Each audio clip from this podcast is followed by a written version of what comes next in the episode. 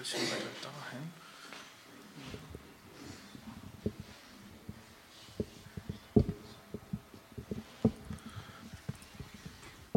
So, hört man uns? Ja.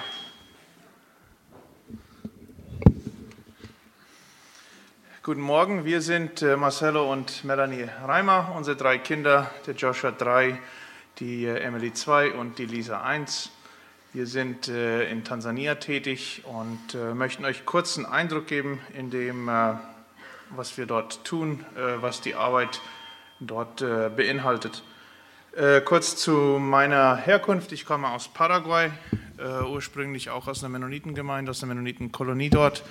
Und ähm, ja, habe Melanie dann mal vor zehn Jahren kennengelernt. Wir haben dann geheiratet und ja, genau, jetzt sind wir mit Wycliffe, mit, einem, mit äh, Wycliffe Bibelübersetzer unterwegs.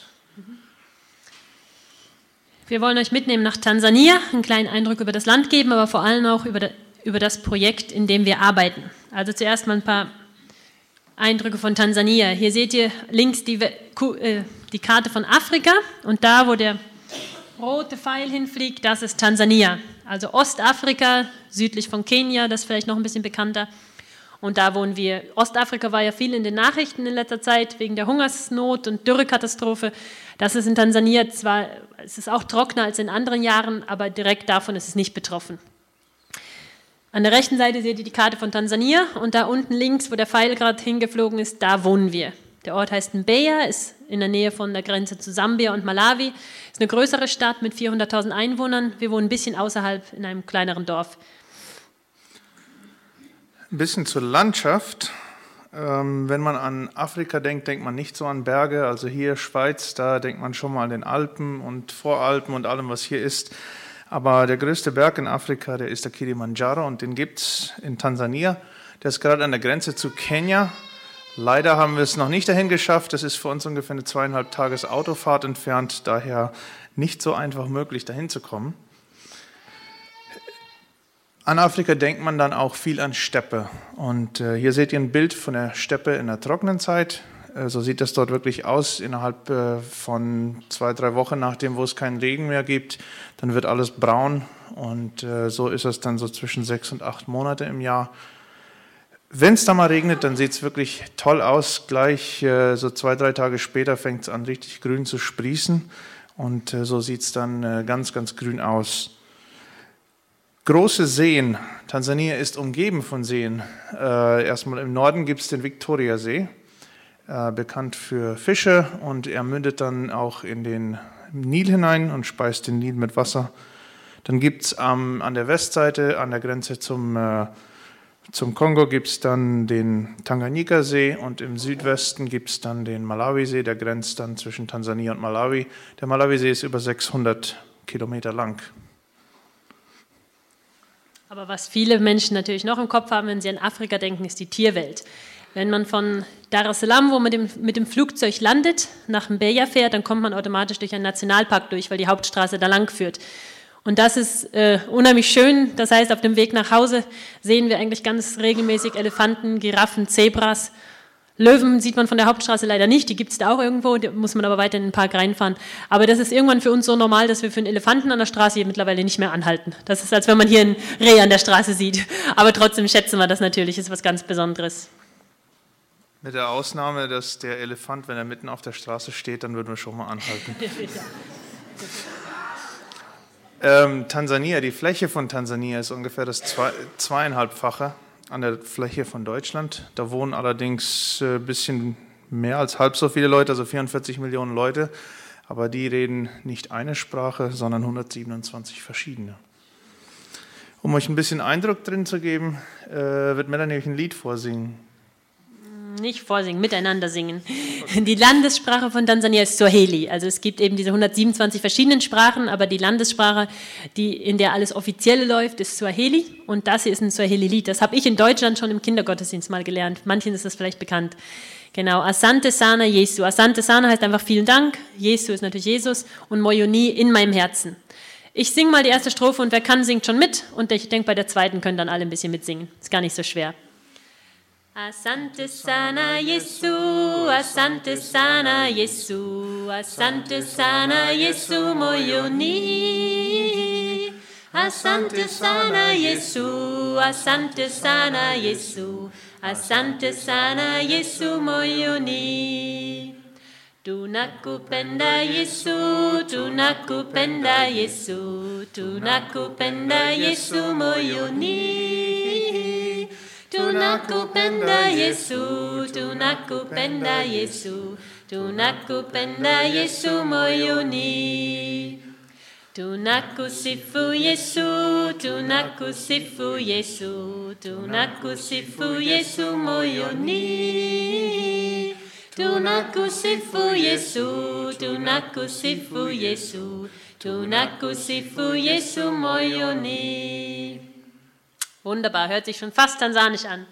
Aber ich muss dazu sagen, das sieht nicht sehr tansanisch aus. Also in Tansania, wenn man in einem Gottesdienst sitzen würde, ganz still auf seinen Stühlen und singen würde, das wäre vollkommen komisch und fehl am Platz irgendwie. Von der Kultur her ist es natürlich so, dass man steht und dabei ein bisschen hin und her tanzt, klatscht oder so. Das gehört einfach zur Kultur dazu. Afrika ohne Bewegung beim Singen, das könnte man sich gar nicht vorstellen. So, wie ich vorher schon sagte, wir arbeiten mit dem äh, Missionswerk Wycliffe und äh, ihr Ziel ist es unter anderem, die Bibel in allen benötigten Sprachen der Welt zu übersetzen.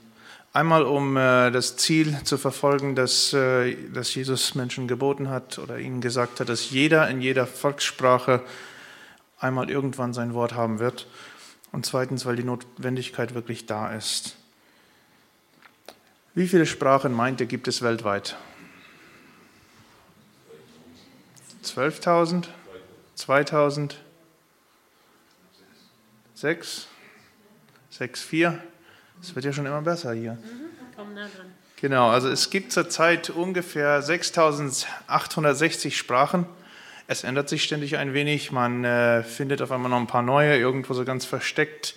Äh, andere fallen weg, weil sehr wenig Einwohner oder sehr wenig Leute die sprechen oder sie kurz vor dem Aussterben ist. Ich gebe euch mal einen Einblick oder einen Überblick über das, was bisher in Bibelübersetzung geschehen ist. Die ganze Bibel gibt es zurzeit in 457 Sprachen. Also da ist Deutsch einmal gezählt, Spanisch einmal, obwohl es da verschiedene Übersetzungen gibt. Es gibt 1211 verschiedene Neue Testamente. Man hat in 897 Sprachen die Möglichkeit, einen Bibelteil zu kaufen, sei es jetzt ein Evangelium oder äh, eventuell ein paar von so Ruth und Jona oder irgendwelche Bücher. Übersetzung in Arbeit, also in 2026 Sprachen ist eine angefangene Arbeit. Aber da fehlt noch ein großer Teil und dieser große Teil von noch mehr als 2000 Sprachen, die brauchen noch eine Übersetzung.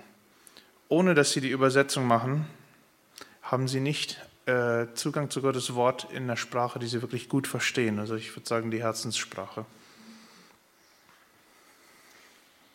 Wycliffe, Bibelübersetzer, das Missionswerk, die haben eben das Ziel, in alle Sprachen der Welt, die, die, die die Bibelübersetzung brauchen, die Bibel zu übersetzen. Und traditionell sah es dann so aus, dass eben eine Familie oder zwei alleinstehende Leute oder so in ein Projekt gegangen sind, in eine Sprachgruppe gezogen sind, dort angefangen haben, die Sprache zu lernen, die Bibel zu übersetzen, den Leuten Lesen und Schreiben beizubringen, all diese Sachen. Und das ist läuft gut so, das ist eine gute Arbeit. Aber irgendwann hat wirklich sich überlegt, Moment, wenn wir in dem Tempo weiterarbeiten, so wie Bibelübersetzung bis jetzt gelaufen ist, wie lange brauchen wir wohl, bis alle Sprachen eine Bibel haben? Und da kam man auf das Jahr 2150. Dann würden alle Sprachen eine Bibelübersetzung haben. Und da haben dann die, die Leute bei Wycliffe gesagt, nee, also das ist uns zu lang. Das ist mehrere Generationen von jetzt. Das hilft den Leuten, die heute auf der Erde leben, nichts. Da müssen wir was ändern. Und so hat sich Wycliffe ein Glaubensziel gesetzt, bis zum Jahr 2025 in allen Sprachen, die eine Bibelübersetzung brauchen, mit der Arbeit angefangen zu haben. Das ist natürlich eine riesige Beschleunigung im Vergleich zu dem, was vorher lief. Und dann war die Überlegung, wie machen wir das? Und so kamen neue Ideen auf. Und eine Idee, wie man eben Bibelübersetzung beschleunigen kann, sind Mehrsprachenprojekte. Deshalb steht es da oben, Mehrsprachenprojekt Mbeya. Wir arbeiten in einem solchen Projekt. Da läuft das nicht so, dass eine Familie dahin zieht und alles macht. Ich glaube, dann müsste man, dann gäbe es auch vielleicht viel weniger Missionare bei Wycliffe, weil eben nicht jeder alles machen kann. Weil eben nicht jeder so ein Multitasker ist. Bei Wycliffe ist es, da, äh, beim Mehrsprachenprojekt ist es dann so, dass jeder in einem Bereich tätig ist. Dass einer die Sprache erforscht, der andere ist mit der Bibelübersetzung zugange, der andere macht Leseunterricht und diese Sachen. Da gehen wir gleich weiter drauf ein. Und in so einem Projekt arbeiten wir. Wir haben die Sprachgruppen sind auf einer Fläche so groß wie Österreich verstreut und da werden zehn verschiedene Sprachen gesprochen oder noch ein paar andere, aber die sind jetzt gerade nicht in unserem Projekt dabei. Und das sind, Men sind Volksgruppen mit einer Größe von vielleicht 40.000 Sprechern bis zu einer halbe Million Sprechern, aber alle zusammen sind es ungefähr drei Millionen Menschen, die durch unsere Arbeit dort in diesem Projekt die Bibel in ihrer Sprache bekommen sollen.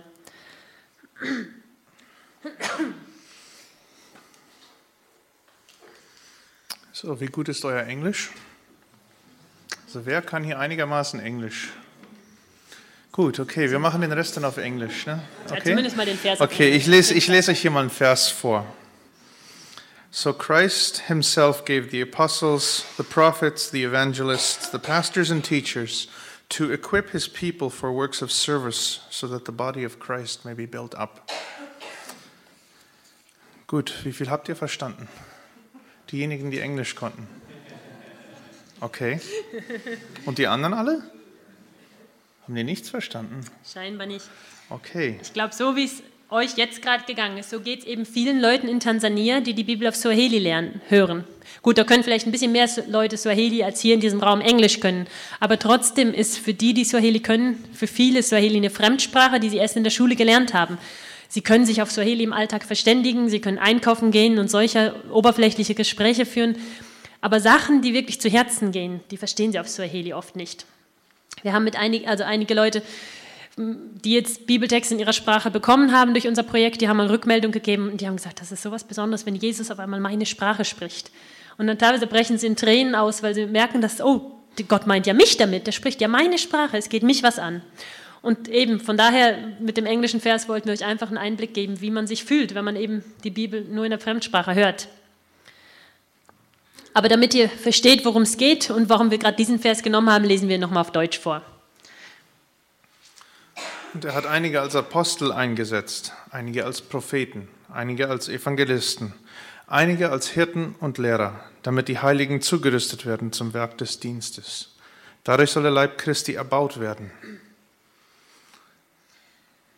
Dieser Bibelvers spiegelt ein bisschen die Arbeit in Tansania wieder in dem Projekt, in diesem Mehrsprachenprojekt, wo wir arbeiten. Ich habe gerade gesagt, eben in unserem Projekt macht jeder so einen kleinen Teilbereich und da müssen wir immer an diesen Vers denken. Da ist nicht jeder für alles zuständig. Und genauso hat Gott ja am Anfang auch die erste Gemeinde, da war es ja auch so. Da steht, Gott hat einige als Apostel eingesetzt, einige als Propheten, einige als Hirten, Lehrer, dann gab es noch die Diakone. Jeder hatte seine Aufgabe in der ersten Gemeinde und jeder hat auch heute in diesem Projekt in Tansania oder auch hier in der Gemeinde am Thomashof oder in der Gemeinde Gottes weltweit seine Aufgabe. Und nicht jeder ist zu der gleichen Aufgabe berufen. Wir haben den Vers ein bisschen umgeschrieben, damit er ein bisschen auf unser Projekt in Tansania passt. Gott hat einige als Leiter eingesetzt, einige als Übersetzer, einige als Sprachforscher, einige als Lehrer für Leseklassen, einige als Punkt, Punkt, Punkt, da kommt später noch ein bisschen mehr damit die Heiligen zugerüstet werden zum Werk des Dienstes. Ja, unser Projekt hat ungefähr 60 Mitarbeiter insgesamt, davon sind es 20 Missionare und 40, äh, ungefähr 40 tansanische Kollegen. Ein sehr buntes und äh, sehr gewürfeltes Team. Äh, die Missionare kommen aus sieben verschiedenen Ländern und es läuft nicht immer alles reibungslos ab, aber ich muss echt sagen, ich bin erstaunt, wie gut wir als Team zusammenarbeiten können. Das Ziel, das ist das Neue Testament in neun von den zehn Teamsprachen bis zum Jahr 2018 zu übersetzen. Nachdem, wo das Neue Testament übersetzt worden ist, äh, werden wir uns überlegen, ob wir dann die ganze Bibel weitermachen oder ob wir das abgeben an, an gewisse einheimische Gemeinden oder so. Aber das ist so das Ziel. Äh, ich habe noch vor ein paar Tagen mit einem Kollegen äh, gesprochen, der in Tansania arbeitet und der hat mir gesagt, er ist so froh, jetzt da sein zu können, weil er merkt, dass mehr und mehr geschieht und äh, die Menschen einfach die Vision dafür bekommen, diese Arbeit zu tun. Ihr fragt euch vielleicht, was bisher geschehen ist. Wir waren, ich glaube 06 waren wir hier oder 07, so um die Zeit waren wir einmal da. Da waren wir frisch gebackene Missionare sozusagen. Also wir wollten gerade das erste Mal ausreisen, zumindest mit Wycliffe. Und äh, jetzt sind vier Jahre vergangen seit der Zeit, etwas über vier Jahre. Und äh, was bisher geschehen ist, seit wir dort angekommen sind, es ist nicht unser Verdienst, es ist einfach, was das gesamte Team getan hat. Wir haben das Buch Ruth und Jona in neun Sprachen übersetzt und das Buch Jona in acht. Ihr fragt euch vielleicht, warum Ruth oder Jona? Warum nicht äh, Markus, Lukas, äh, Johannes oder irgend so etwas? Und das hat einfach damit zu tun, wenn man Leute äh, motivieren möchte, etwas zu lernen oder etwas zu tun, die es vorher noch nie gemacht haben, gerade unsere tansanischen Kollegen, die die Übersetzung machen, dann sagt man, übersetzt mal Ruth. Ruth hat nicht sehr viel Theologie, da sind kein, nicht sehr viele Schlüsselbegriffe, es gibt einfach nicht äh, so viel aus, es ist eine reine Geschichte. Und das macht dann die Übersetzung sehr schnell und einfach geschehen. Man muss es nicht so, so oft überprüfen, nur einfach den Inhalt ein, ein oder zweimal und dann ist es geschehen.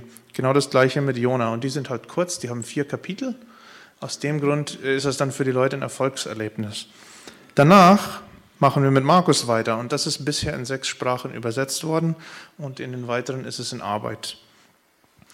Wir haben auch einige von den Briefen, 1., 2. Timotheus, Titus, Philemon, in fünf Sprachen übersetzt ähm, Leute, die nicht lesen und schreiben können, was in unserem Fall auf den meisten Leuten zutrifft, die dort bei uns sind, denen ermöglichen wir durch Hörbücher auf Kassette und CD äh, Gottes Wort so hören zu können.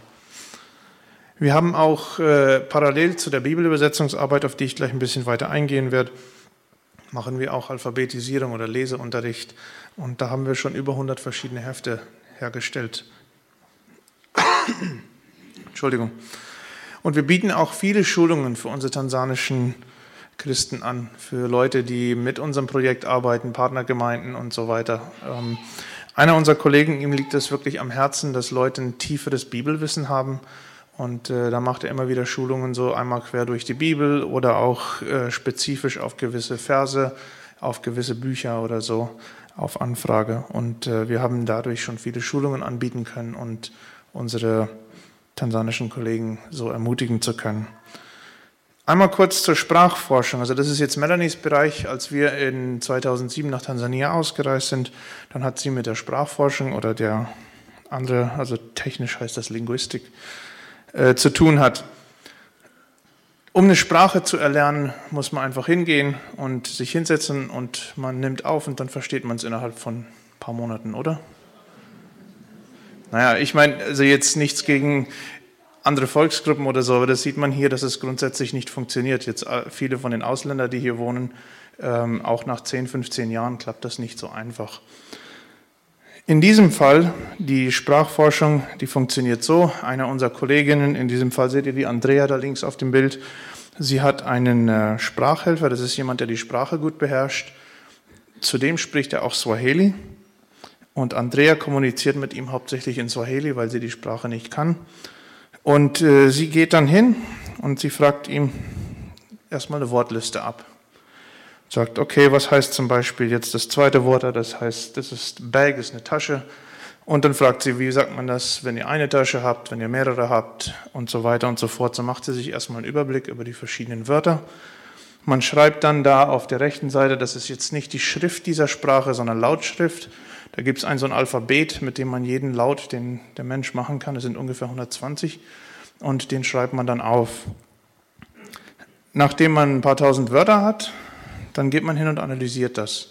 Und dann schaut man halt, ob ähm, wie viele Vokale es gibt. A, E, I, O, U, hier gibt es angenommen jetzt im und ihm. Das, wie, wie unterscheidet man das? Im und ihm.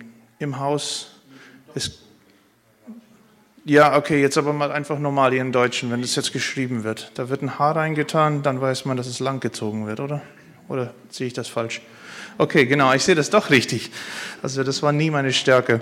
Ähm, also aus dem Grund, das sind zwei verschiedene Vokale, aber im Deutschen muss man die nicht so nicht unterscheiden können, weil man das je nachdem, wie es geschrieben ist, unterscheidet. In vielen von den Sprachen dort, da gibt es sieben Vokale äh, auch, dann wird ein langgezogenes und ein kurzes i äh, gemacht. Und um das zu unterscheiden, äh, macht man das halt äh, in dem, wo man bei einem Das, bei einem Buchstaben macht man ein I und bei dem anderen I und der ist durchgestrichen. Dann weiß man, dass es entweder lang gezogen wird oder kurz. Äh, wenn ihr weitere Fragen zu der ganzen Linguistik und der Analyse habt, dann fragt doch bitte meine Frau nachher. Die kann das viel besser erklären als ich. Und äh, hallo. Genau, dann ist der Leseunterricht da. Sehr, sehr wichtig. Äh, wenn man jetzt jemanden so einen ganz dicken Wälzer in die Hand gibt und sagt, so, hier ist euer Neues Testament, bitteschön. Das klappt nicht.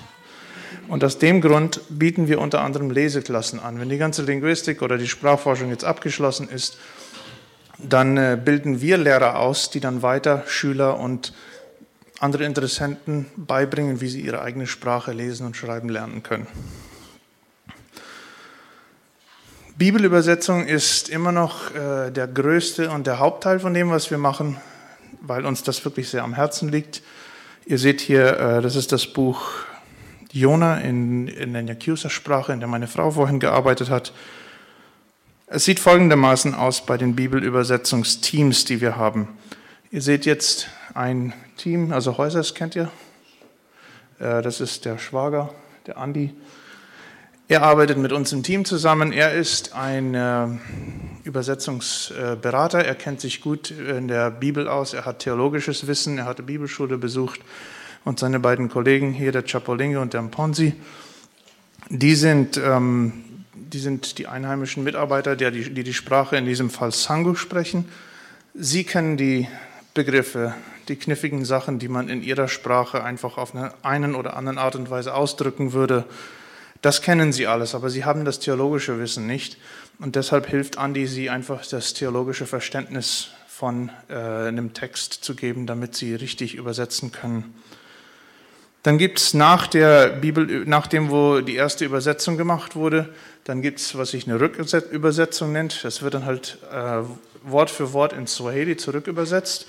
Und dann kommt unser Übersetzungsprüfer, das ist äh, John in diesem Fall, der kommt dann hin und der sagt, okay, jetzt sagt mal, warum habt ihr das so übersetzt? Weil in dem Vers dort habt ihr es so übersetzt. Und dann macht er Vergleiche, er kennt einen Großteil der Kultur, auch äh, von den verschiedenen äh, Sprachgruppen kennt, kennt er einfach, was so in dem Gebiet bekannt wäre an, an Begriffen, an Geschichten und so. Und dann hilft er, das zusammen mit dem, was in der Bibel ist, zu einem richtigen Verständnis zu bringen. Jetzt habe ich meinen Part über Linguistik gerade verpasst. Da wollte ich euch ein bisschen was erzählen, aber ich glaube, Marcello hat auch was sagen können. Du kannst nochmal das von ICT mal Okay, aber ich kann euch noch kurz ein bisschen Beispiele geben, wie Linguistik und Bibelübersetzung zusammenhängt. Jeder ist zwar in einem Bereich tätig, aber trotzdem sind alle Bereiche wichtig und ohne den anderen geht es nicht. Ähm, als ich in der Linguistik tätig war, habe ich mal das Buch Ruth, in, äh, das Buch Jona in Yakuza Korrektur gelesen. Da ging es jetzt ersten, in erster Linie darum, Rechtschreibfehler zu finden und sowas. Aber da fiel mir ein Wort auf, das da stand für das Wort Schiff. Jona ist ja mit dem Schiff gefahren. Ihr erinnert euch, er schlief dann unter Deck und die Matrosen oben haben Angst vor dem Sturm gehabt und haben Ladung über Bord geworfen und jeder hat zu seinem Gott gebetet und irgendwann ging einer runter zu Jona und hat ihn geweckt. Jetzt gibt es in der Nyakusa-Jona-Übersetzung, steht da das Wort Isitima. Und ich habe dann gedacht, ach, Isitima, das hört sich ja an wie das englische Wort Steamer. Interessant. Steamer ist das englische Wort für Dampfschiff und habe ich gedacht, oh, dass die Nyakusa dieses Wort haben, hat mich gewundert. Dann habe ich mal nachgefragt und dann haben sie mir erklärt, in, in der Nyakusa-Sprache gibt es eigentlich nur ein Wort für Schiff und das ist Einbaum. Ihr, ihr habt am Anfang dieses Bild auf dem See gesehen, Einbaum. Jetzt stellt euch mal Jonah vor, er schläft unter Deck, die vielen Matrosen an Bord rennen hin und her und schmeißen die Ladung über Bord. Passt irgendwie nicht so ganz. Und deshalb haben die Nyakusa dann, der, als sie die Übersetzung gemacht haben, überlegt, ja, was machen wir jetzt? Einbaum können wir nicht sagen, das ist irgendwie falsch. Und dann fiel ihnen, gut, wir haben ja dieses Wort Isitima, das, ich denke, dass es über Swahili aus dem Englischen ins Nyakusa gekommen ist. Das kannten sie, weil sie eben auf der Ferne auf Mala, in der Ferne auf dem Malawisee oft Dampfschiffe fahren sehen oder, oder heute vielleicht keine Dampfschiffe mehr, aber groß, größere Schiffe und dadurch halt kannten sie dieses Wort und dann haben sie eben überlegt, gut, dann nehmen wir das Wort. Jetzt hatten sie noch das Problem, dass es zur Zeit Jonas natürlich noch keine Dampfschiffe gab, sondern Segelschiffe. Aber da haben sie gesagt, gut, das ist jetzt von Verständnis ist es trotzdem klar. Und jetzt steht eben unten in der Nyakusa-Bibel eine kleine Fußnote, wo steht, damals waren es keine Dampfschiffe, sondern Segelschiffe, aber ein Schiff von der Größe, irgend sowas. Und das fand ich sehr interessant. Das ist jetzt vielleicht die Frage, mit welchem Schiff Jona gefahren ist, ist vielleicht nicht heilsnotwendig. Man kann trotzdem die Heilsbotschaft verstehen und gläubig werden. Klar, aber es gibt andere Beispiele, wo es noch viel wichtiger ist, dass die, die, die Bibel richtig übersetzt ist. Ich habe mich mit, in der Nyakusa-Sprache ebenfalls auch mit den verschiedenen Zeitformen beschäftigt. Zum Schluss mit den Zukunftsformen, also ich werde gehen oder er wird kommen oder sowas. Und da gibt es im Yakuza, ich weiß nicht wie viele, insgesamt habe ich es nicht, noch nicht bis zu Ende erforschen können, bis ich dann aufgehört habe, irgendwie zwischen zehn und zwölf verschiedene Zukunftsformen. Da gibt es Formen dafür, wenn er sagen wird, er wird morgen kommen oder er wird in drei Wochen kommen oder er wird in zehn Jahren kommen, also unmittelbare Zukunft oder ferne Zukunft. Es gibt verschiedene Zeitformen darüber, ob man sagen will, er wird eventuell vielleicht irgendwann mal kommen oder er wird ganz gewiss kommen. Ungewisse Zukunft, gewisse Zukunft. Wenn man jetzt darüber nachdenkt, bei der Bibelübersetzung, wenn wir zum Beispiel die Apostelgeschichte nehmen, Jesu Himmelfahrt, und dann steht da, so wie Jesus mit den Wolken entfahren ist oder wie immer das dann heißt, wird er wiederkommen. Welche Zeitform nehmen wir jetzt? Wenn die Yakuza die Bibel übersetzen, dann nehmen sie wahrscheinlich die Zeitform, die am ähnlichsten aussieht wie das Swahili, weil, man, weil sie halt die Swahili-Bibel kennen. Aber was ist, wenn das jetzt eine Zeitform ist, die sagt, er wird eventuell vielleicht irgendwann mal wiederkommen? Dann versteht man schon wieder die Botschaft der Bibel nicht so ganz. Jesus wird ganz gewiss wiederkommen.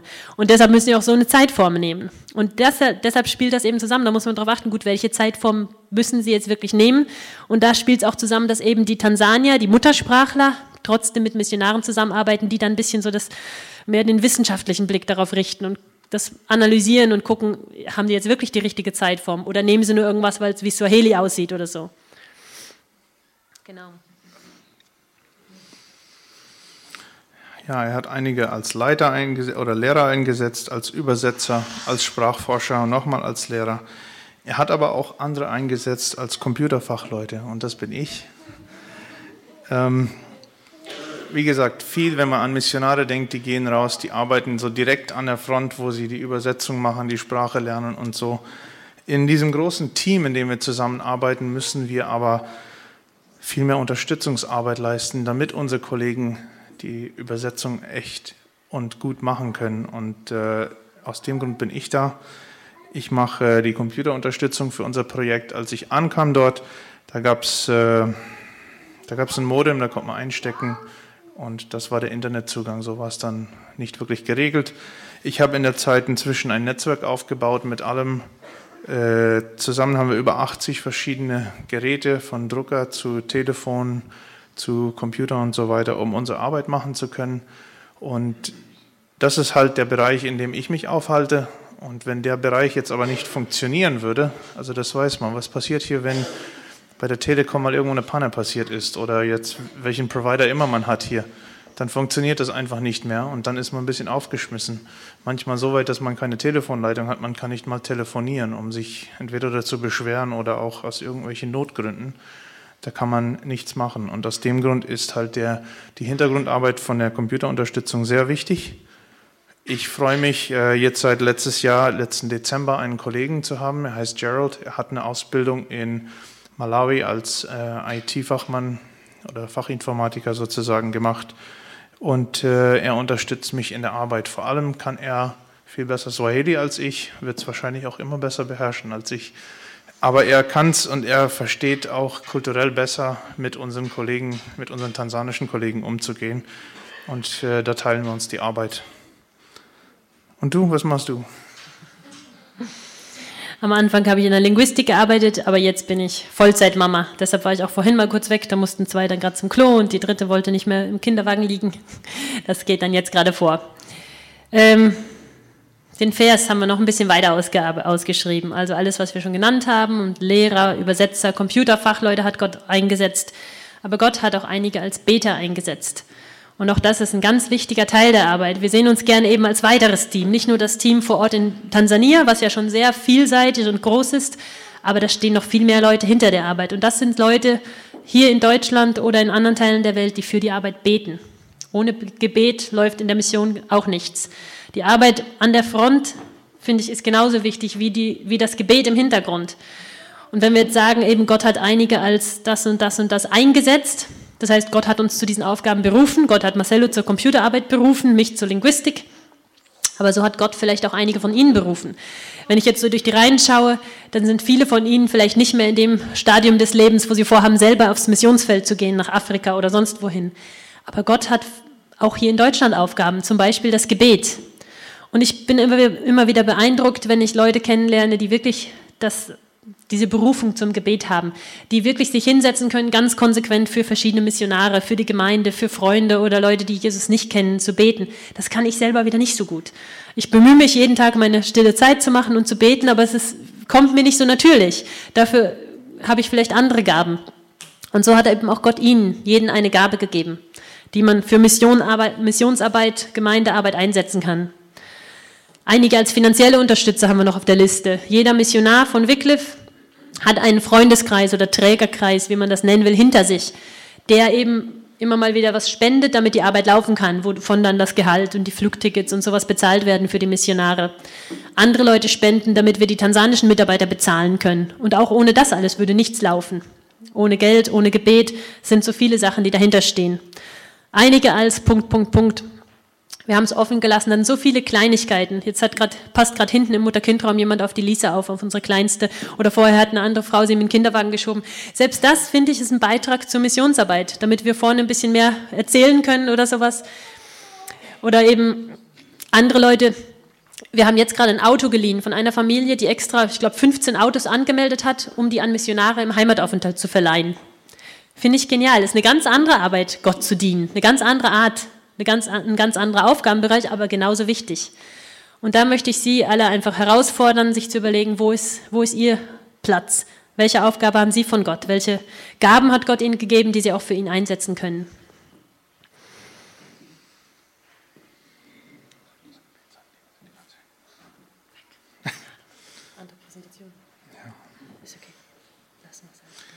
Gut, ähm, wir sind jetzt fast fertig. Ich sage fast, weil äh, wir noch eine kurze, ein kurzes Quiz gemacht haben und wir möchten euch da einfach mal kurz ein paar Fragen zu Tansania stellen. Ähm, genau, machen wir das mal so. Angenommen, du hast gerade angefangen zu kochen und der Strom fällt aus. Was tust du? A, du wartest, bis der Strom wieder da ist. B, du rufst den Pizzataxi. Oder C, du stellst den Gaskocher auf. C. D. Genau. Ja, also das ist, äh, in Tansania ist der Strom nicht ganz so äh, stabil und der kommt nicht so regelmäßig wie hier. Wir hatten mal gelesen, dass hier in Deutschland pro Haushalt im Schnitt ungefähr 19 Minuten kein Strom ist im ganzen Jahr. Da sagte äh, jemand, der für uns arbeitet, die sagte dann, ja, wir kriegen mal 19 Minuten Strom im Jahr, sagte sie dann. Der Strom ist dort wirklich äh, sehr, es kommt und geht und daher ist es gut, dass man nicht unbedingt auf den Strom oder auf, dem, auf Strom angewiesen ist, nur. Nächste Frage. Die Mangos sind reif. Wie viel zahlst du wohl für eine schöne große, große Mango auf dem Markt? 1 Euro, 25 Cent oder 5 Cent? Umgerechnet natürlich. In Tansania gibt es Schilling, aber wie viel? Was schätzt ihr? 25 Cent, 5 Cent, 5 Cent, wenn es wirklich Saison ist. Die sind wirklich spottbillig. Teilweise haben wir einen ganzen Eimer für 50 Cent gekauft, wo dann eben 20 Mangos drin, sind, also teilweise noch billiger. Und das ist was, was wir wirklich schätzen. Mangos, Ananas, Papaya, Bananen in allen Größen und Formen. Das ist wirklich ein großer, großer Vorteil da. Dort nach dem Gottesdienst haben sich alle Besucher ähm, der Reihe nach die Hand geschüttelt. Das ist dort in der Gemeinde, wo wir mal, immer mal wieder sind, Tradition.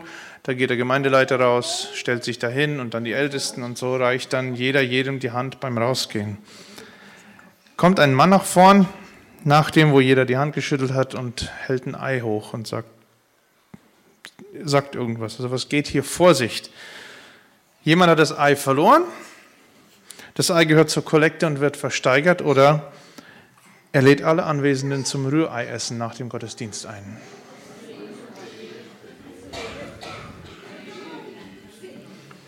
Also B. Das Ei gehört zur Kollekte, wird versteigert und der Erlös geht dann in die Kollekte. In vielen Gegenden ist, äh, ist Geld wirklich etwas, was, nicht, was die Leute nicht besitzen, weil sie auf ihren Feldern arbeiten. Und äh, so gibt es oft keine Erträge, sondern die Ernte geht einfach wieder fürs nächste Jahr und für, für die Zeit zwischendurch. Daher äh, legt man dann halt was anderes rein. Kurz was zum Verkehr. Der Lastwagen vor dir blinkt rechts. Dazu müssen wir sagen, dass in Tansania Linksverkehr ist, weil es mal eine englische Kolonie ist. Also wie in England auf der linken Seite. Und man fährt hinterm Lastwagen her und der, vor, hinter einem Lastwagen her und der blinkt rechts. Was bedeutet das? A, er will rechts abbiegen. B, es kommt Gegenverkehr. Oder C, er hat vergessen, den Blinker auszuschalten.